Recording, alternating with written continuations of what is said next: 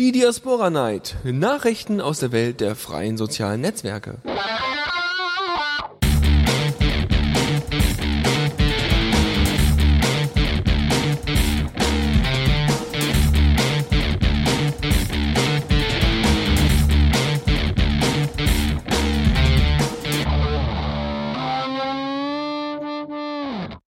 Ja, hallo und herzlich willkommen zu einer neuen Ausgabe der Diaspora Night.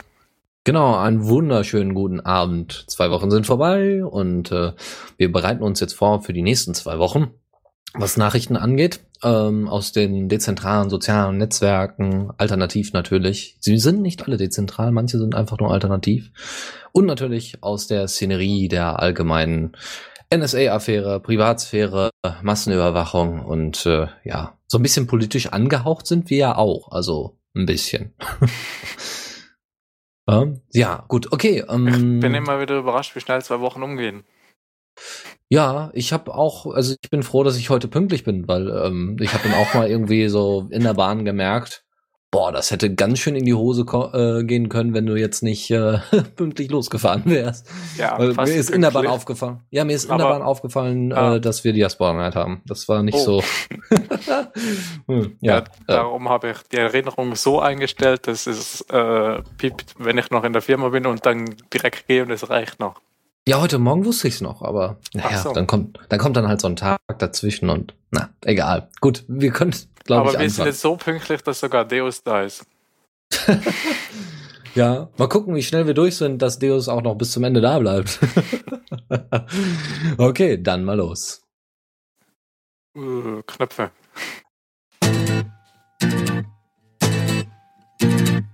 Diaspora aktuell.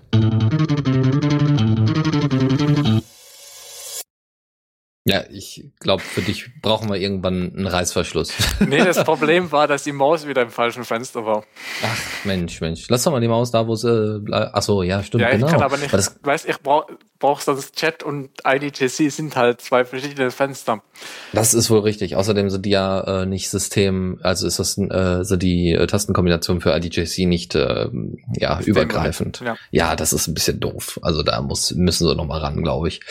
Weil mit Mammel funktioniert es ja auch. Gut, gehen wir jetzt zum eigentlichen Thema über. Und zwar gab es in der letzten Woche eifrig Diskussion darüber, ob Diaspora nicht eine zentrale Stelle bekommen soll für Informationen jeglicher Art. Wir ja letztes Mal bei den Themen drin. Genau. So, aber diesmal ähm, kommt, ist es schon dazu gekommen, dass äh, Jason sich äh, hingesetzt hat und hat gesagt, ich will das haben und ich baue das jetzt fertig. Mhm. Also nicht fertig, aber er baut zumindest schon mal äh, das, um das die Information in einem separaten, äh, in einer separaten Datei abgespeichert werden. Für die Leute, die technisch äh, interessiert sind, in einer schönen kleinen JSON-Datei. Ja, ich finde das lustig, dass Jason Jason macht. Hä? Ach so, ja, stimmt. Ah. Ja, da hast du recht. Ah ja, Jason Robinson und das Dateiformat heißt, oder das Informationsdatenbankformat, also keine wirkliche Datenbank, aber Informationsformat heißt auch nochmal JSON. Naja, gut. Okay, okay. Ihr könnt das euch schon äh, angucken. Also es ist jetzt kein, kein Hub, sondern es ist nur die Darstellung von Informationen, ist jetzt nichts besonders Interessantes.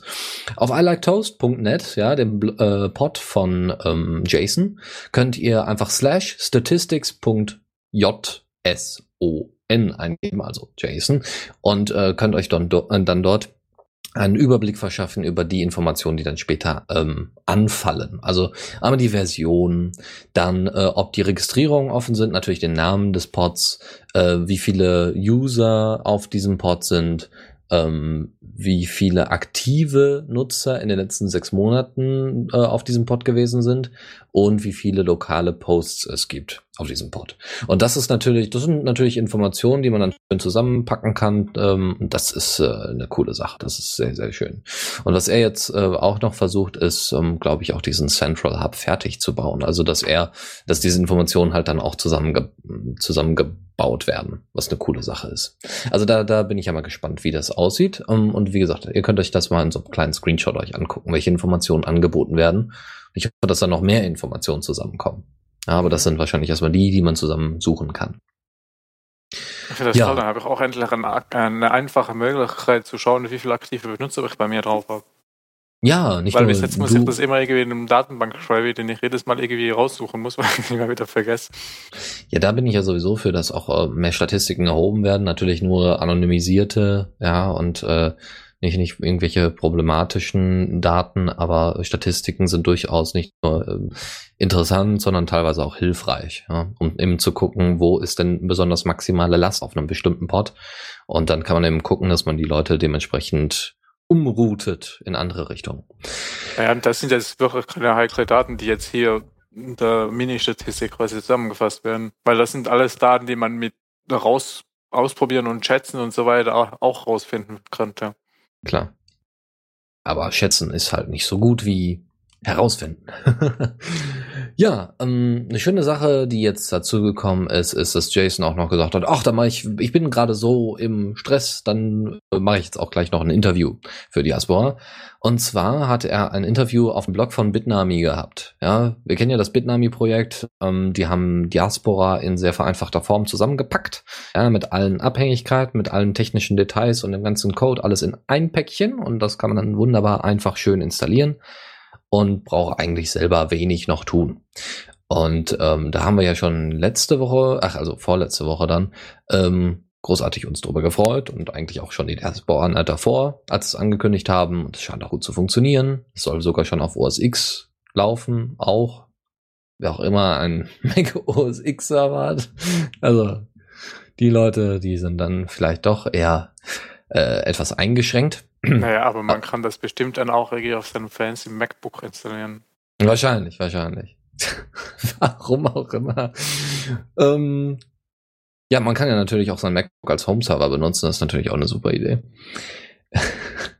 Äh, auf jeden Fall gab es dieses Interview auf dem Bitnami-Blog, wo einfach so ein paar ähm, grundsätzliche Fragen geklärt worden sind. Was ist Diaspora? Was ist das Ziel? Warum wurde das jetzt auch hm, von Bitnami verpackt und ist sinnvoll, dass das jetzt installiert wird auf mehreren Servern? Und was eben noch dazu kommt, also war so eher so eine Promotion-Geschichte, als auch ähm, also vor allem für, für Umsteiger vielleicht, für Leute, die das interessiert, als auch die Frage, ähm, wie kann man es ausprobieren? Und äh, Bitnami hat einen eigenen Cloud-Service, äh, wo man das mal ausprobieren kann. Es gibt einfach, äh, klickt man dann einfach auf bitnami.com slash launch slash diaspora und kriegt dann direkt einen eigenen kleinen, also für kurze Zeit, einen kleinen eigenen Demo-Server, wo man sich mal so eine aufgesetzte Diaspora-Instanz einfach angucken kann, wie es so ein Podman zum Beispiel sehen würde. Ähm, J5LX fragt im Chat, ob äh, äh, bietet Apple nicht auch Server-Hardware an? Ja, tun sie. Äh, das Einzige, von ich bis jetzt gehört habe, dass Leute irgendwie reihenweise Mac Minis nebeneinander stellen und dann eine Serverfarm betreiben und ich finde das immer ein bisschen gruselig. Ja, gruseliger ist, glaube ich, der Mac Pro. Also jetzt von der, von der Performance her. Ähm, die Mac Pros, die werden ja auch, auch mehr oder weniger, ja, ich will jetzt nicht sagen in Reihe geschaltet, weil dann kommen dann gleich wieder die Puristen und sagen, nein, das heißt anders. Äh, sagen wir mal einfach mal in Reihe geschaltet, um zum Beispiel auch ähm, 3D-Sachen zu rendern. Ja, Final Cut Pro oder sowas, äh, wo es dann nicht unbedingt um 3D-Geschichten geht, aber um, um, ums Filme machen oder so, da, äh, da sind die Mac Pros ganz groß. Nur, das hat wenig mit einer normalen Server, also Web-Server-Infrastruktur zu tun. Naja, ein Server ist für mich so ein Rack-Ding. Also ein richtiger Server, so ein Rack-Ding, wo man halt einfach an irgendwie Festplatten und so weiter rankommt, um die halt auszutauschen halt. Genau, genau. Das wäre das Richtige. Für mich ist auch ein Server kein Windows-Server oder kein Mac OS X-Server, sondern ein Linux-Server, weil Server ist Server und ich meine, ich frage mich, was, was wollen die Leute mit Mac OS X? Aber gut, das ist, äh, das, das ist, ist vielleicht immerhin ein Unix. Ja, aber ein Closed also Source Unix. lieber Mac OS X als Windows. Mhm. Das stimmt wohl, ja. Gut. Das zu dem Thema. Ihr könnt das, wie gesagt, mal ausprobieren und könnt euch das Ganze mal angucken, ohne irgendwie technisches, großartiges Verständnis zu haben. Einfach mal angucken, wie so ein Podman äh, Diaspora von im Backend sieht, also äh, im Admin-Bereich. Ähm, dann äh, gibt es nicht 30 User, 30.000, äh, drei Jahre, also zwei Geburtstage gibt es zu feiern und zwar gibt es 30 Jahre Diaspora Europe und 30 Jahre? Nein, drei Jahre. Drei Jahre Diaspora Europe und drei Jahre diasp.de. also Diaspora Deutschland. Und ähm, ja, wir haben einmal 30.000 User bei Diaspora Europe und wir haben 11.000 äh, Nutzer bei diasp.de und bei diasp.de dann auch nochmal 1000 Posts. Was eine ziemlich coole Sache ist. Ähm, Diasp.de hat dann nochmal so eine komplette Liste an Beiträgen zusammengesucht, wie der Werdegang von Diaspora war und ähm, ne, also bis zur Community-Übergabe und auch darüber hinaus und hat selber von seinem Server nochmal ein paar technische Daten dargestellt, die sehr interessant sind. Ja, welches Betriebssystem und so, was natürlich auch wieder Debian Wheezy war und naja, also für die technisch Interessierten, die können sich das mal angucken und für die, die ein bisschen äh, in die Retrospektive reingehen wollen, weiß ich nicht, eine Gesch irgendwann mal die Geschichte von Diaspora zusammenfassen möchten, die können das am besten mal anhand der Liste von diasp.de machen. Äh, Nerdpool CH ist erst zweieinhalb Jahre alt, oder? Ja, fast zwei, ein Viertel eher. okay ja, dauert aber dann, glaube ich, auch nicht mehr so lange. Ne? Ja, ich muss schauen, dass ich den dritten Geburtstag dann nicht vergesse, weil den zweiten, da ist irgendwann gewesen. okay. Ähm, eine andere Geschichte, die äh, gar keine so schlechte Idee ist. Und zwar kennt ihr ja alle Pirate Praveen, den haben wir ja immer mal wieder angesprochen. Ähm, er ist, äh, kommt aus Indien und ähm, hat auch immer mal wieder ein paar sehr nette Sachen äh, gepostet, äh, die sehr interessant waren ähm, für den Werdegang von Diaspora als auch für die technische Weiterentwicklung. Und ist halt quasi so, ja, mit und mit so ein paar anderen Leuten also er ist auch, glaube ich, der Betreiber von Pottery oder zumindest ein Unterstützer oder kennt den Betreiber von Pottery, die ja äh, zu einer äh, Crowdfunding-Kampagne aufgerufen hatten und äh, wo es nicht so viel Geld gab, aber es trotzdem irgendwie funktioniert hat. Ich bin mir da nicht mehr so ganz sicher. Ja. Er hat äh, die Idee gehabt, äh, wie, wie wäre es denn mal, wenn wir ähm, ein Projekt starten namens Diaspora Yatra.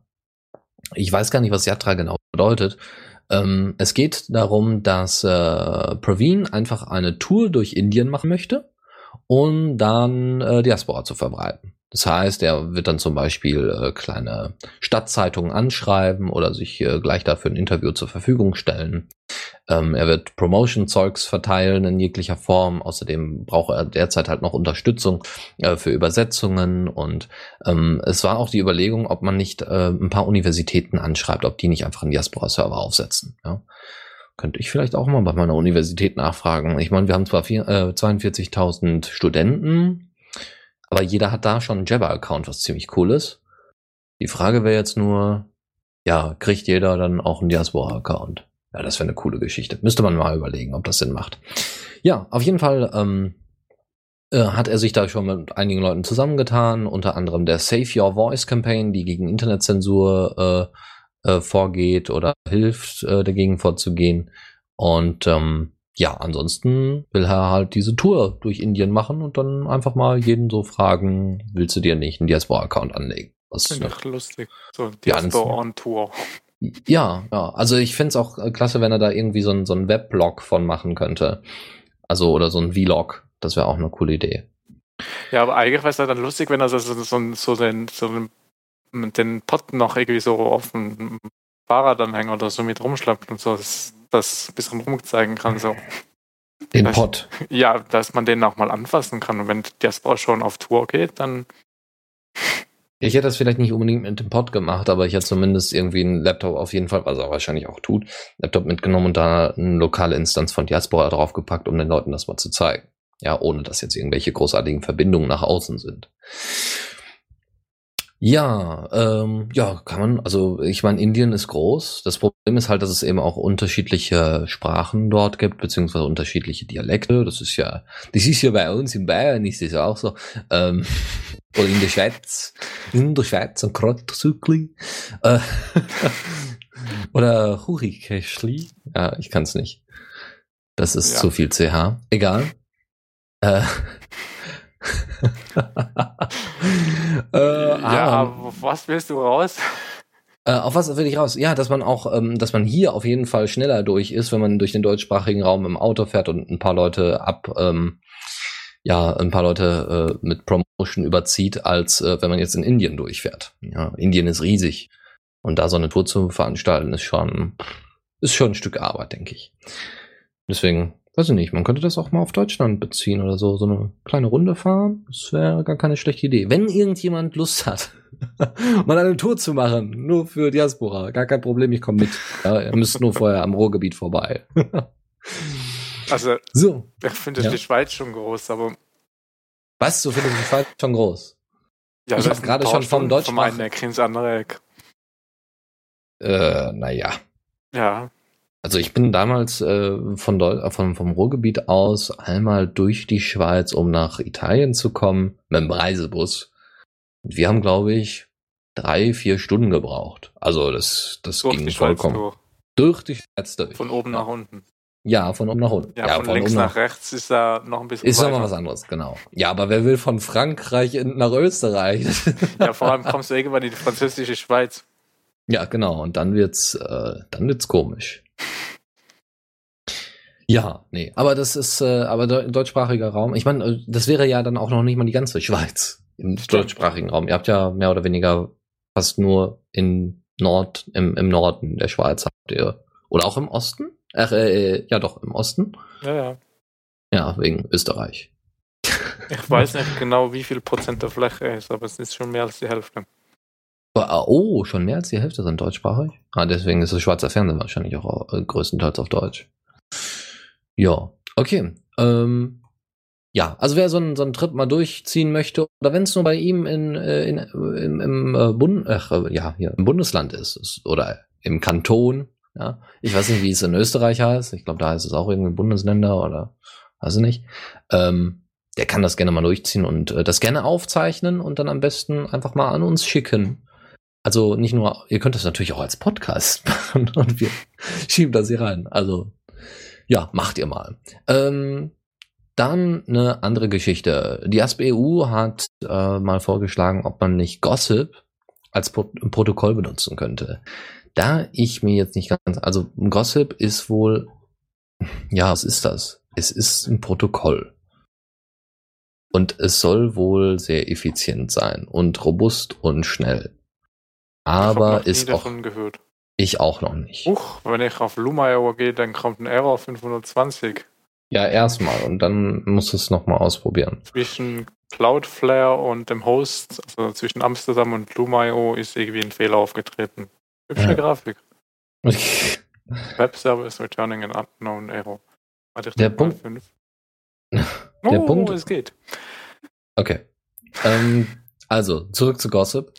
Ähm, es ist, es, es sieht durchaus interessant aus. Also, es ist ein dezentrales Protokoll und es soll wohl auch irgendwie funktionieren. Die müssen wohl alle voneinander wissen irgendwie.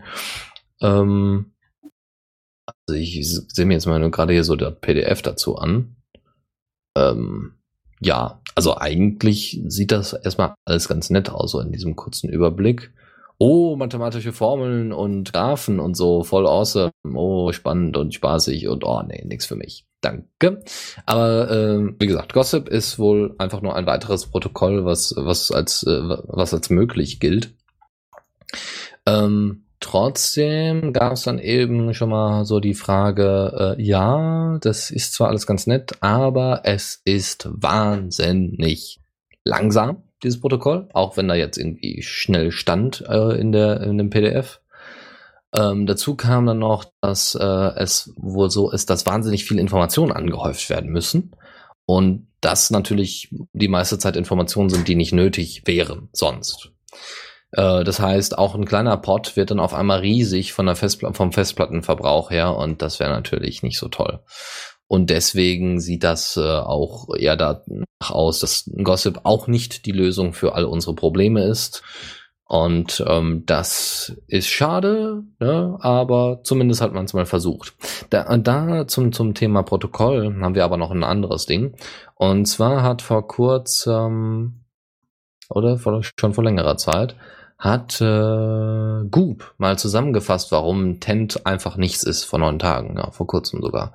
Ähm, hat Goop mal zusammengefasst, warum denn Tent überhaupt nichts für uns ist. Und zwar, weil es copyrighted ist, also ne, Urheberrecht, weil es closed source ist, also ein, kein Open Source Protokoll, das macht natürlich sowas von viel Sinn, nämlich überhaupt keins. Und es ist derzeit immer noch in Entwicklung.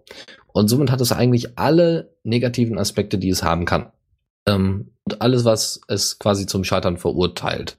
Äh, weil, wie will man denn ein Protokoll nutzen, das nicht offengelegt ist, so dass es jeder irgendwie adaptieren kann?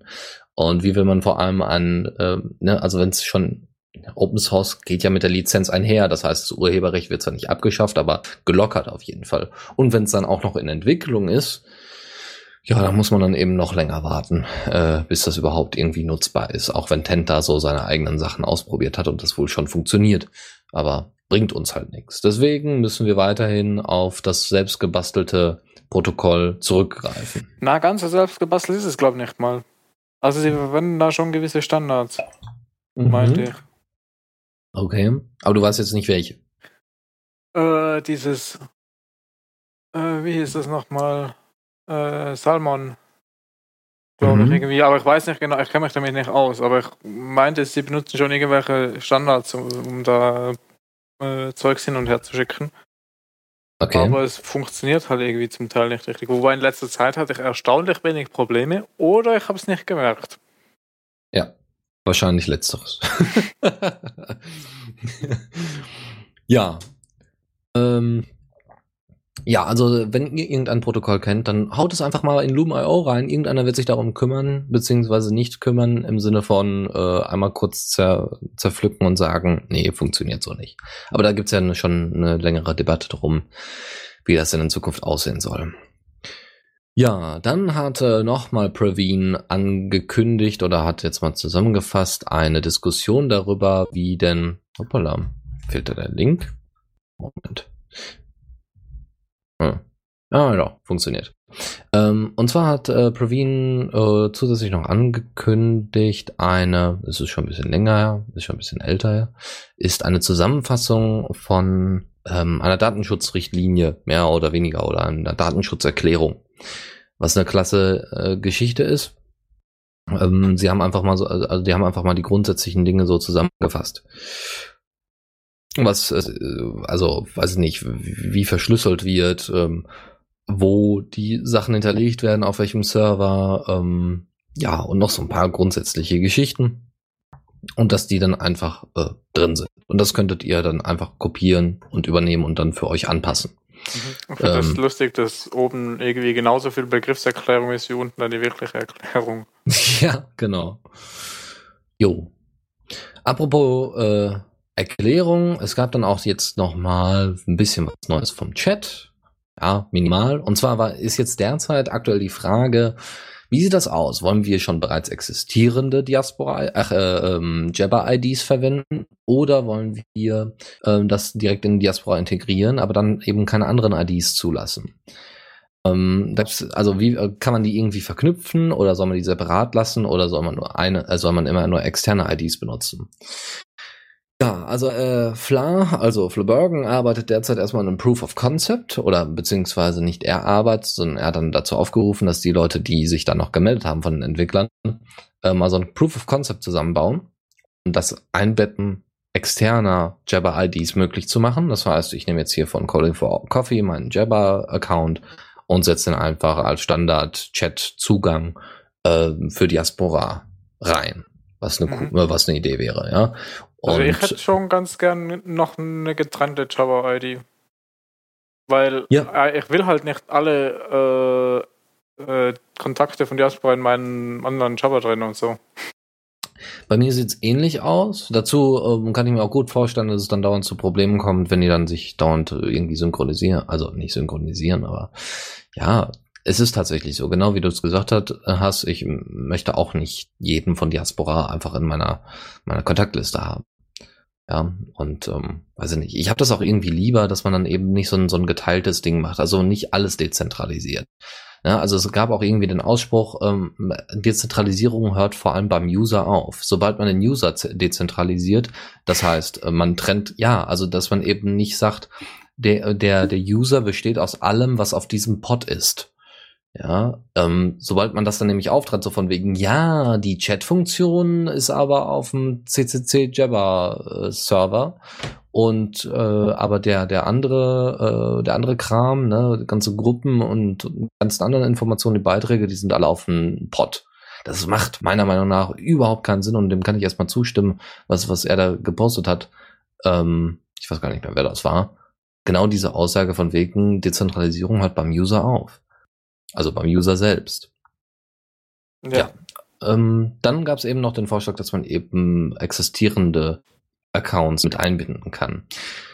Also ich muss ganz ehrlich sagen, ich bin da irgendwie für so einen Mittelweg, für ein anderes Konzept. Man hat bereits den Webchat ja drin. Das ist ja ein separater Chat, der einfach nur noch, äh, noch mal integriert wird und ein paar Schnittstellen zu Diaspora bekommt. Ja, der wird ja weiterhin separat entwickelt. Ist irgendwie so ein äh, JavaScript-Ding.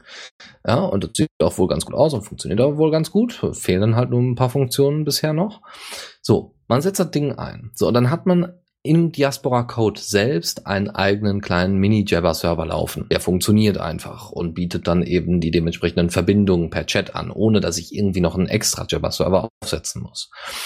Ähm, so, aber ich kann doch in diese, in den Webchat, kann ich doch einfach wie bei Pigeon, könnte man doch einfach eine zusätzliche Funktion einbetten, dass man sagt, hey, ich möchte jetzt hier auch noch die Jabber-ID von meinem, äh, von, von meinem anderen äh, Account haben. Ja, das heißt, ich habe jetzt von Coding for Coffee oder vom äh, CCC äh, Jabber ähm, Server habe ich meine ID noch zusätzlich zu meiner Diaspora ID drin und trenne die dann auf, wie ich das be bereits in Pigeon mache.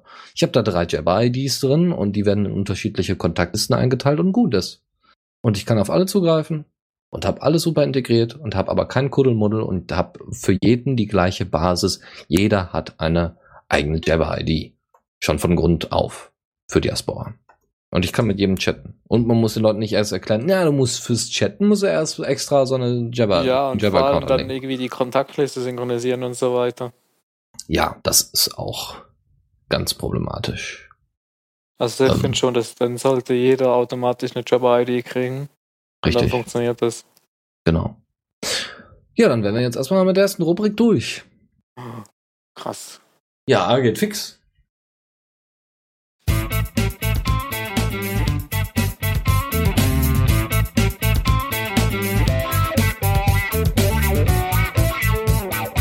Blick aus dem Fenster. Dann lassen wir mal unseren Blick schweifen in die Ferne. Ist dunkel draußen. Ja, dachte ich auch gerade so. Äh, und kalt. Und Schnee. Ah, Ja gut, bei dir vielleicht. Also bei uns kam noch nicht hier Väterchen Frost. Noch nicht. Doch Frost schon, aber nicht Väterchen Schnee. mein Fahrrad ist eingefroren. Dein Fahrrad ist eingefroren. Ja, Fährst du damit Bremsen. jetzt? Fährst du da jetzt immer noch morgens mit oder Ja. gar nicht? Ja. Und wie kriegst du dann, dann die Bremsen gelöst? Nee, Die sind gelöst. Das Problem ist, wenn ich sie, sie anziehe, dann bleiben sie angezogen. Ah. Das heißt, ich Ah. muss dann irgendwie absteigen, würgen und dann wieder sie lösen und dann geht das schon. Also ich kann im Notfall bremsen, aber ich, also die eine Bremse geht, die andere Bremse ist halt so, die, die klemmt ein bisschen. Ich gebe dir einen Tipp. Du musst Butter auf die Bremsklötze schmieren. Ja, Die Bremsklöpfe sind kein Problem. oh, das könnte ja, Pfeifenfall schreibt gerade, einfach nicht bremsen. Ja, so mache ich das im Moment auch. Genau, einfach niemals aufhören zu bremsen. Nee, nicht bremsen. Äh, nicht bremsen. Ja, niemals aufhören zu bremsen, dann machst du dann automatisch, wenn du bremst. Und das Problem ist, wenn ich gebremst habe, einmal kurz, dann ist halt Dauer gebremst. oh Mann, oh Mann. Ja, äh, Blick aus dem Fenster. Ist kalt draußen. Ja, es ist, es wird jetzt auch ein bisschen frischer, denn es gibt, there is a new kid in town. Nein, wie heißt das? Es gibt doch irgendwie so einen blöden Ausdruck. Egal. Mich Es ist- bei blöden Ausdrücken nicht fragen. So. Das stimmt, das stimmt. Naja, ich müsste eigentlich alle, alle Mitglieder des Mumble-Servers mal befragen. Die kennen sich damit, glaube ich, ganz gut aus. Sime. Sime ist, also S-Y-M-E, Sime, Sime, ich denke mal, Sime, ist ein äh, soziales Netzwerk, was sich an Volo, ich glaube Volo oder Vala, Valo, Vola, ich weiß es nicht mehr. YOLO. Äh, YOLO, an YOLO anlehnen. hm. Nee, nicht ganz. Nein, Sime ist ein äh, dezentrales soziales Netzwerk, was aber ähm, so dezentral ist, dass es eben im Browser zum Beispiel läuft. Ja, wir hatten so ein ähnliches, ähm, so ein ähnliches Ding schon, und zwar von BitTorrent, die das entwickelt haben, oder auf ba Basis von der BitTorrent, äh, vom BitTorrent-Inhalt. Und Salm ist so ähnlich aufgebaut. Ihr installiert euch ein Plugin in eurem Browser und dann habt ihr da euer, euer soziales Netzwerk, was übrigens Diaspora wahnsinnig ähnlich sieht. Hm, hm. Und ähm, ja, ihr habt eine Ende-zu-Ende-Verschlüsselung natürlich. Ja, euch werden jeweils die Keys übergeben und alles super und tutti frutti und ja, auf jeden Fall. Ähm, was, was, äh, das läuft dann halt über einen zentralen Server, aber ist halt alles verschlüsselt und die Metadaten werden nicht entschlüsselt. Was ja auch klar ist, weil so ein paar Sachen muss man halt wissen. Ja, also, damit das irgendwie ordentlich korrespondiert. Dazu kommt, ähm, dass, äh, ja, dass es derzeit nur für Chrome verfügbar ist und Firefox irgendwann kommen soll und wenn ihr dann noch den Internet Explorer nutzt, dann kann das halt nicht jeder nutzen, nicht? Und äh, ihr müsst halt, also ist ja auch sinnvoll, ja, ihr müsst dann halt immer vom eigenen Rechner drauf zugreifen. Macht ja Sinn. Mhm. nur wenn ihr halt äh, öfters mal auf unterschiedlichen Rechnern seid, ist das natürlich problematisch. Ja, es schränkt halt schon ein. Ja, ja, und wenn euch mal so ein, so ein äh, Key abhanden kommt oder so, oder die eben in die Verschlüsselung quasi noch eine Backdoor eingebaut haben und das immer nur über deren Server läuft, dann kann das so viel verschlüsselt sein, wie ihr wollt. Ja, dann kriegen die dann den Master Key und schließen dann die Geschichten auf und gut ist. Und irgendwann brauchen die auch mal Geld. Ja, oder müssen der NSA mal zeigen, was sie so auf dem Server haben. Mhm. Ist nicht besonders schön, aber passiert. Ja, also ist halt die Frage. Naja, aber äh, auf dem Server müsste hier jetzt alles verschlüsselt sein, oder? Auf oder wie funktioniert Nee, es ist ja Ende-zu-Ende-Verschlüsselung. Ja, jeder hat den Key des anderen. Eben, verschlüsselt und ist auf dem Server nur verschlüsselt. Richtig. Aber wenn es dann irgendwie einen Master Key gibt zum Entschlüsseln, dann Gibt's hast du natürlich. Den? Es gab sowas mal in der Geschichte von 1999. Oh, das hört sich schon an, als, weiß ich nicht, jetzt hätten wir, wenn wir zurück. Ja, wir sind ganz schön zurück in der Zeit. Es gab irgendwie so ein Master Key mal in irgendwelchen Encryption-Geschichten, in irgendwelchen Verschlüsselungsangelegenheiten von Microsoft. Ja, da gab es damals einen relativ großen Skandal darüber, dass doch da, äh, dass es doch da irgendwie Master Keys für, ich weiß nicht, ob es die NSA war, hätte auch ich, CIA, FBI, irgendwie sowas, irgendwelche solche Geschichten, äh, die hatten da irgendwie trotzdem direkten Zugang. Und das war bereits, wie gesagt, bei Microsoft dann schon implementiert. Und ja, da man, also ich, es ist auch noch nicht so ganz bekannt, was für eine Verschlüsselung da verwendet wird. Und deswegen problematisch.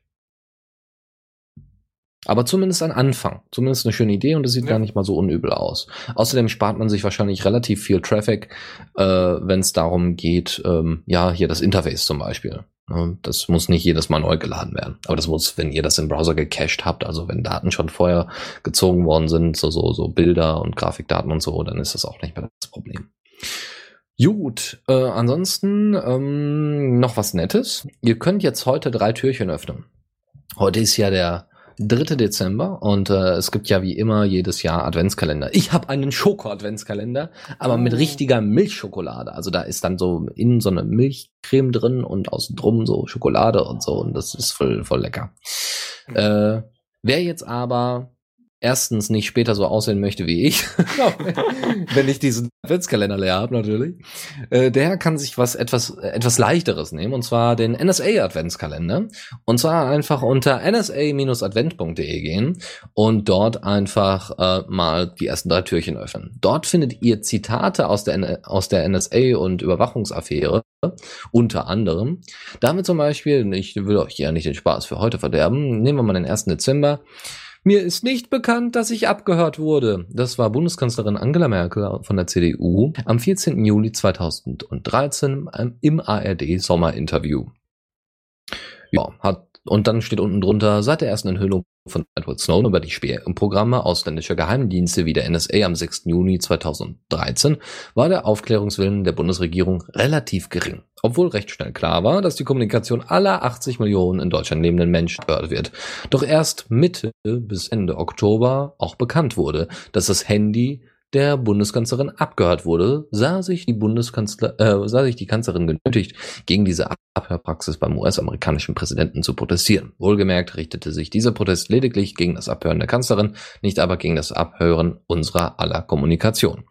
So, äh, an, äh, solche Geschichten werden dann da aufgesammelt. So, und dann gibt es, äh, das ist veranstaltet, also dieser NSA-Adventskalender ist veranstaltet von der von, von ähm, dem AK Vorrat, also dem Arbeitskreis Vorratsdatenspeicherung und den könnt ihr erreichen über vorratsdatenspeicherung.de, um nochmal Informationen über den Arbeitskreis zu bekommen. Und wenn ich weiß, was Vorratsdatenspeicherung ist, der kann sich das dann genau dort an, nochmal angucken. so, dann jetzt was Gruseliges. Die, die ja. speichern die Daten auf Vorrat für einen harten Winter. ist doch ganz logisch. Natürlich, genau so ist das gemeint. Äh, übrigens, falls ihr ein absolutes Gegenargument gegen, also es gibt sowieso ohne Ende Argumente gegen Vorratsdatenspeicherung, aber sonst wird ja immer gesagt, Vorratsdatenspeicherung ist immer gut, um Terroristen gefangen zu nehmen. Äh, Norwegen hat, glaube ich, seit um die drei bis fünf Jahre haben die die Vorratsdatenspeicherung und ich glaube 2011 war es ja so, dass äh, Breivik, ja Anders Breivik, da ähm, die mehrere Leute da getötet hat und diese, diese, diese paar Bomben in der Innenstadt äh, von Oslo explodieren lassen hat und solche Geschichten. Ähm, viele Menschen damals umgekommen sind. Aber trotz der Vorratsdatenspeicherung, die damals eben herrschte, konnte man eben genau das nicht voraussehen obwohl quasi die Planung und so weiter, das ja alles relativ kompliziert ist, diese ganzen Inhalte herauszufinden, also diese ganzen Chemikalien und äh, ja, das alles vorher zu planen und das eben auch noch teilweise anzukündigen in Internetforen, äh, wie es Breivik gemacht hat. Das hat die Vorratsdatenspeicherung einfach nicht hingekriegt, ähm, ordentlich, ja, also das, das in irgendeiner Weise ähm, zu verhüten, in irgendeiner Form. Und das ist eigentlich so das Musterbeispiel dafür, dass es nicht funktioniert. Wenn selbst so eine Riesenaktion wie in Norwegen, wo eigentlich normalerweise ja relativ Dinge friedlich ablaufen, ähm, nicht funktionieren. Und ich glaube, es gibt auch jetzt mehr Protest gegen die Vorratsdatenspeicherung. Äh, Norwegen. schreibt in Anführungszeichen, aber ohne Vorratsdatenspeicherung, Vorratsdatenspeicherung könnte es noch mehr ge gegeben haben. Ja, ja, ja, ja, das kennen wir ja alles. Aber wie gesagt, da gibt es höchstwahrscheinlich genug Argumente ähm, dagegen, die ihr euch dann mal durchlesen könnt. Ja, wir dürfen uns auch hier, also wir sind ja ein freies Webradio, deswegen dürfen wir uns hier auch äh, teilweise politisch engagieren. Das ist nicht das Problem. Jeder ist hier seine eigenen, äh, ja, sein, sein eigener Herr teilweise. Ähm, so, freie dann Musik haben für freie Hörer und freie. Ja, und freie Äußerungen und freie, ja, Free Speech kannst du nicht als freie Meinungsäußerung, doch freie Meinungsäußerung, das passt ganz gut, ja. So. Äh, ja, freie dann, Meinungsäußerung für freie Moderatoren. äh, du kennst doch eine Hell 9000, oder? Sagt dir das was? Ja. Mhm. Aus welchem Film? Äh, 2001. Kennst du äh, das Mumble Easter Egg? Da, nee. Ich hab's nur schon wieder vergessen. Tada! Wie? Moment, Mumble Easter Egg. Ja, da müssen wir gleich mal nachgucken. Äh, also du kannst es ja noch mal raussuchen, vielleicht findest du es ja noch irgendwo. Ja, ich glaube, ich hab's gleich. Äh, und zwar. Open the pod äh, bay doors, hell. Hier, das da, beziehungsweise ich schreib's auch noch in den IRC-Chat, das musst du an den Root-Channel von dem Mumble-Server schicken. Open the pod äh, bay doors, hell. Okay. Äh, an, an Root-Server? An den Root-Channel. Also Ach so, hier Root halt. Ja, du musst nicht. Hm. Jetzt ist Dennis. Du musst nee, nicht alles da gut. hochgehen, sondern Ja, nee, du kannst einfach ich- den Channel einmal anklicken und dann dahin schicken. Ja, wie cool ist das denn? ja, das ist äh, sehr schön. Ja, Ja. toll. Und Jetzt, was willst du mir über Hell 9000 erzählen? Ähm, naja, also der, der Vergleich hinkt vielleicht etwas, aber ich denke, Hell 9000 ähm, hätte sich, äh, ja, Hell 9000, wer es nicht kennt, äh, ist ein dämonischer Computer, der eben eine künstliche Intelligenz darstellt, die aber im, im Film 2001 Odyssey im Weltraum dann später nicht böse wird. Also böse schon wird, aber eben ähm, aufgrund von Logik quasi den Menschen, äh, also viele Menschen sterben lässt. Viele Menschen? Ah, so viele sind auch nicht.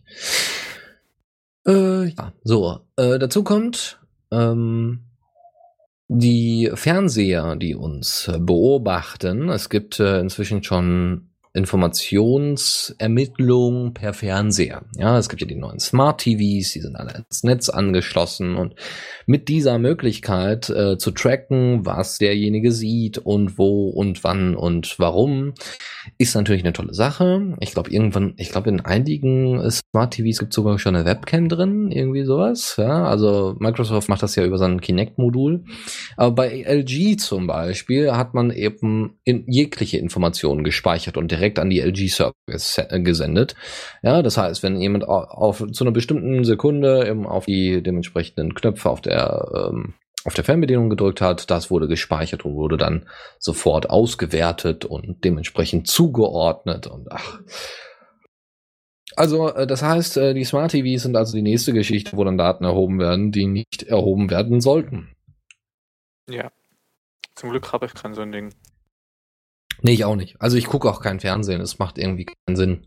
Großartig mehr heutzutage, weil genau, dachte ich mir so auch. Vor allem, man kann sich die meisten Sachen sowieso nachträglich nochmal angucken. In der Mediathek.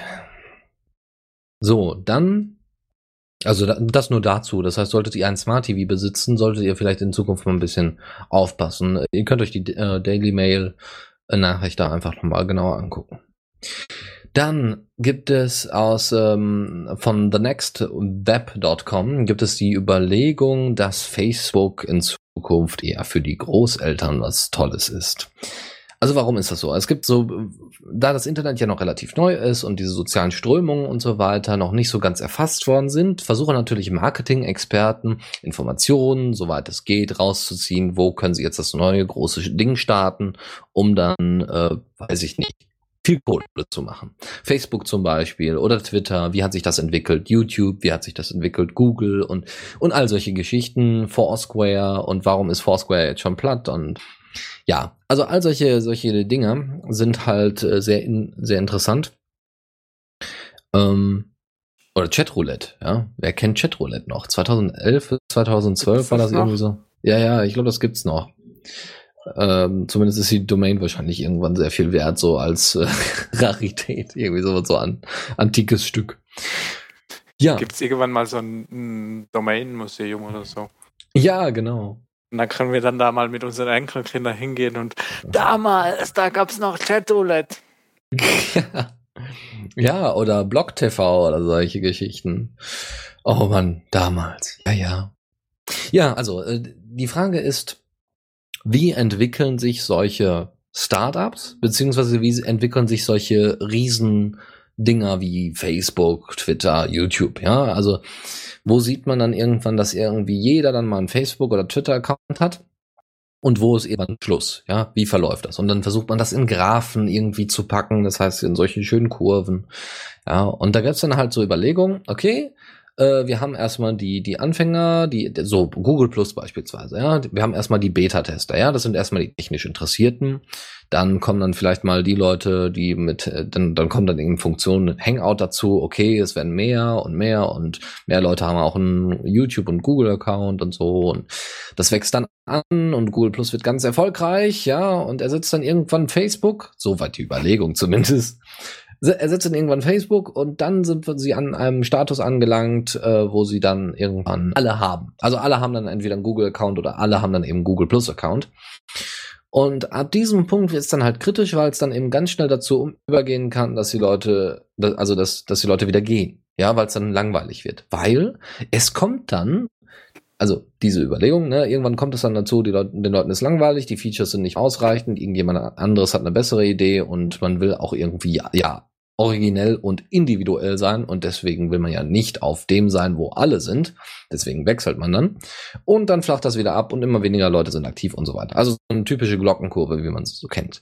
Die Überlegung ist nun, dass man noch eine zweite Kurve dazusetzt und zwar so einen, so einen weiten, so einen zweiten Bogen und zwar, dass die also man hat einmal eben die technisch Interessierten und die Early Adopters, wie es immer so heißt, und die ähm, äh, innovativen Personen, die sagen, hey, ich probiere das jetzt aus, voll interessant, neu und so und mal gucken, wie es so ist. Und dann gibt's eben die Nachzügler. Ja, also bei Facebook wäre es dann so Mama, Papa, Omi, Obi. Ja, die sich dann auf einmal auch einen Facebook-Account zulegen. Und dann aber die die jungen Leute, ja, die am Anfang schon dabei waren, gesagt haben, oh nein, Mami und Papi sind jetzt da, ich will dann mal schnell hier weg, ja, und dann wechseln sie halt zu App.net, Twitter, Diaspora, was auch immer und sind dann halt weg. Das heißt, ähm, es gibt dann eben so zwei Wellen. Einmal die Leute, die bekannt sind und wo es eben auch interessant wird und so und die es auch oft nutzen, wie zum Beispiel WhatsApp. Ja, da wird das wahrscheinlich genauso passieren. Irgendwann wird dann jeder jeder Opi, jede Omi äh, dann einen WhatsApp-Account haben, also alle mit dem Smartphone rumspielen und die Eltern dann auch und dann sagen sich die Kinas, nein! ja, Aber die technisch Interessierten sind sowieso schon lange weg. Mhm, ich habe ja? doch meine Mama extra nach äh, Diaspora geholt. Bei Diaspora ist es vielleicht auch noch ein bisschen was anderes. Das weiß man eben nicht, weil Diaspora tatsächlich ja auch eine Alternative darstellt. Es kann ja auch anders aussehen, es kann anders entwickelt werden, solange die noch untereinander kommunizieren können ist es eine coole Sache. Und deswegen wird es vielleicht bei Diaspora nicht so ähm, funktionieren. Vielleicht aber auch doch. Weil genau das sehen wir ja derzeit. Wir haben auch Diaspora einen Grundstamm an Leuten, mit denen es Spaß macht, sich zu unterhalten. Ja, die Diskussionskultur ist klasse. Ähm, die Themen, die dort gepostet werden, sind spezifisch, aber trotzdem cool. Also für die Leute, die da sind, weil die ja auch eher speziell sind. Ja, wer ist schon normal? Ja, ist auch immer so die Frage. Aber die sich eben von von dieser ganzen Facebook Geschichte losgesagt haben. Ja, sie fühlen sich als alternativ und bleiben auch erstmal alternativ, bis dann eben man dann den einen oder anderen Kollegen und Freund dann mit einlädt und es werden immer mehr, immer mehr und irgendwann steigt dann eben halt die Kurve von Diaspora. Ja, oh, und dann muss man eben gucken. Vorstellung. Deo schreibt gerade im Chat, wenn Omi und Papi WhatsApp haben, dann wird in der Tagesschau eingeblendet, diskutieren Sie mit uns auf WhatsApp. Mhm.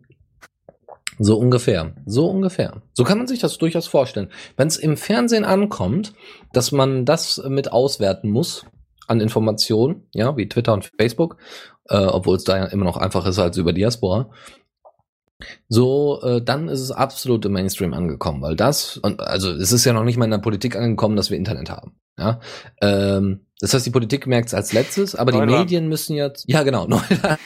Das Internet ist für uns alle Neuland, genau, das ist das beste Beispiel dafür. Ja, und ähm, bei den Medien ist es halt ähnlich. Obwohl es da, wie gesagt, auch da wieder die jungen Personen gibt.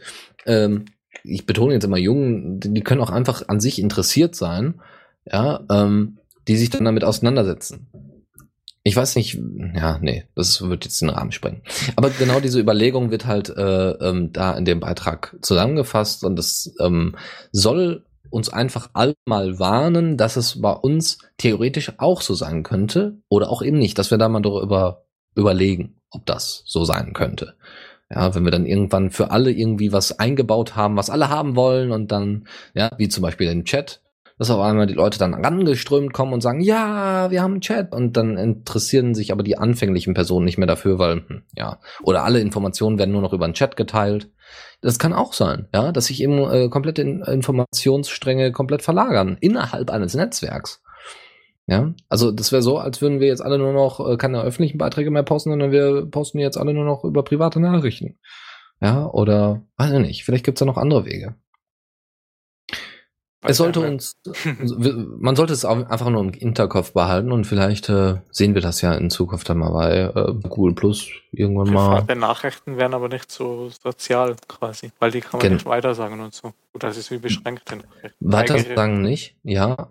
Aber wir haben ja zum Beispiel unsere Aspekte, ja. Mhm. Da, das, also teilweise kann man die ja sogar mit privaten Nachrichten. Also ich glaube, man kann ja an, man kann ja an mehrere Leute eine private Nachricht geben.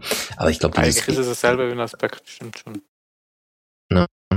Also, Weil ja, es kann dann auch halt nur die kommentieren, so. die es bekommen haben. Ja. Äh, übrigens haben wir gerade, also kriege ich gerade von, von Thomas Leister einen Reshare rein. oh Gott. So, damit das hier, also ich pack das mal hier gleich schon mit in die, in die News rein, kann man relativ gut zusammenfassen. Es sind bisher, wo nur ein, ein einziges Prozent, nach, nach BBC-Informationen, ein einziges Prozent der äh, Edward Snowden da, äh, ähm, äh, Papiere veröffentlicht worden. Erst ein einziges Prozent. Okay. Ein Prozent der, der Snowden-Files sind bisher veröffentlicht worden. Und das äh, ist heftig. Weil weil das heißt, dass, also ich meine, dieser Typ muss auch eine unglaublich geile Arbeit geleistet haben, sich diese Informationen alle zu holen. Das wird so cool. Ähm, und äh, wer das sagt, das ist Mr. Russbridger. Mr. Also Russbridger ist ähm, der Chef, also Alan Russbridger, ähm, ist der äh, Chefredakteur des Guardian. Also einer sehr, sehr guten, also vergleichbar mit dem Spiegel, aber besser. Also deutlich besser. Der Spiegel, also das, was der Spiegel vielleicht vor 40 Jahren mal gewesen ist, ist der Guardian heute. Ja, die machen noch ordentliche, ordentlichen Journalismus, meiner Meinung nach. Ja, ihr könnt euch gerne mal beide ähm, anschauen und dann eure eigenes, äh, eure eigene Meinung darüber bilden. Ähm, und der hat jetzt wohl, also steht jetzt hier zumindest auf der BBC-Seite, hat wohl gesagt, dass gerade mal ein Prozent der, der Dateien überhaupt veröffentlicht worden ist. Und dass da wohl noch ein paar dazukommen. dass es wohl noch ein bisschen dauert, bis die damit fertig sind. Das heißt, das wird jetzt regelmäßig weiter so gehen, bis die Leute irgendwann mal aufwachen. Ich finde das schon eine coole Sache. Mhm. Da bin ich ja mal gespannt. Ei, ei, ei, ei, ei. Gut. Apropos Just Pause. Ja, man schreibt, ja. the Radio CC ist down. Hört ihr uns noch? Hä? Ja, ich Radio weiß nicht. Ja, ich kann, also bei mir geht alles, aber ich kann auch nichts feststellen, dass da irgendwas Problem sein sollte. Ja, ich auch nicht. Also irgendwie komisch. Theo schreibt, wir hören euch nicht. Und Python-Fund hört auch nichts. Finde ich super. Dann ja. funktioniert ja alles. Bei uns zumindest. Ansonsten gar kein Problem, Andreas. Wir werden das dann einfach später sowieso als Podcast veröffentlichen. Äh, du wirst dann alles mitbekommen. Äh, nachträglich. Das ist ja auch kein Problem. So, liebe Freunde, letzte Rubrik, äh, letztes Thema in dieser Rubrik. Und zwar eine kurze, wunderbare Übersicht an Verschlüsselungsgeschichten. Äh, bedeutet, ähm, die EFF, die Electronic Frontier Foundation, die man ähm, ja als Bürgerrechts äh, ähm, Bürgerrechtsstiftung durchaus äh, wahrnehmen kann, ähm, hat einfach mal kontrolliert, wie so die grundsätzlichen Verschlüsselungsmechanismen äh, eingebaut sind. Also das heißt so HTTPS, ja, so einfach sicherer Zugang, also Verschlüsselung allein von dem äh, von den Daten, die jetzt von dem Rechner des Nutzers zu den Servern des Unternehmens übergehen. Sie haben getestet Apple, Amazon, AT&T, Comcast, Dropbox, Facebook, Foursquare, Google, LinkedIn, Microsoft, MySpace, SonicNet, was ich nicht kenne, noch irgendwas, Spider Oak, genau, Spider Oak, Twitter, Tumblr, Verizon, WordPress und Yahoo. Und die, die am besten abgeschnitten haben, wo man es also auch weiß, ist tatsächlich Google, unter anderem, ja. Äh, Facebook, Dropbox, SonicNet, was mir nichts sagt, Spider Oak sagt mir auch nichts. Und Kategorie äh, wirklich äh, ein, ein grünes Pfeilchen haben. Alle anderen könnt ihr dann nachgucken. Also Apple hat ziemlich ziemlich schlecht abge. Also es gibt natürlich auch ein paar, wo es unklar ist, ob die jetzt verschlüsseln oder nicht. Aber da, wo es eben unklar ist, würde ich einfach davon ausgehen, dass es nicht getan wird, äh, weil sonst würden sie dafür Werbung machen, dass es getan wird. Ja, so so weit die Überlegung.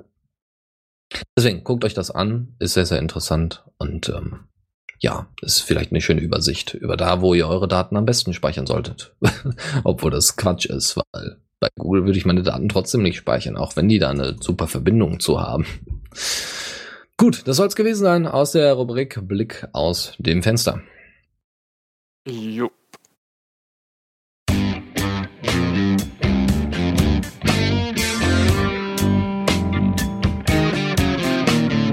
Neues aus der Community. Ja, dann noch schnell die letzte Kategorie. Genau, Shiny Happy People, unter anderem gehört Ravenbird dazu, der hat ähm, nämlich einfach mal gespro ähm, darüber gesprochen oder wollte darüber sprechen, dass man das gefällt mir doch auch komplett weglassen könnte, diese Funktion, die gefällt mir Funktion. Da gab es eine riesige Debatte. 98 Kommentare gab es zu dieser, ja, gab es zu dieser Debatte. Also Ravenbird hat ganz klar gesagt, ein Like sagt für ihn persönlich nichts aus. Eine richtige Debatte sagt für ihn einfach mehr aus und er kriegt am Ende auch noch ein besseres Feedback. Ja, also er kriegt, da kann sich eine Debatte entwickeln und er kriegt da vielleicht noch mehr Informationen raus. Ähm, weil einfaches Liken befriedigt den Autor einfach nicht. Ja, wenn er einfach nur steht, ja, ich mag das, das bringt's einfach nicht. Nach seiner Meinung. Ähm, Diaspora sollte allein zum Diskutieren auch da sein. Also nicht allein, aber sollte vor allem zum Diskutieren da sein und weniger zum einfachen, stupiden Anklicken und Hallo sagen. Ähm, außerdem ist so ein Like nichts anderes als ein kurzes Feedback, was eigentlich keinem irgendetwas bringt. Also es Doch, ist einfach mir, nur. Ich kann es das anklicken. ja, du kannst es anklicken, aber für den, für denjenigen, der ja das Feedback eigentlich bekommen soll, bringt es vielleicht nichts. Ja, das ist dann für, nach Ravenbird ist es kein Feedback. Ähm, Ja, Ich finde schon.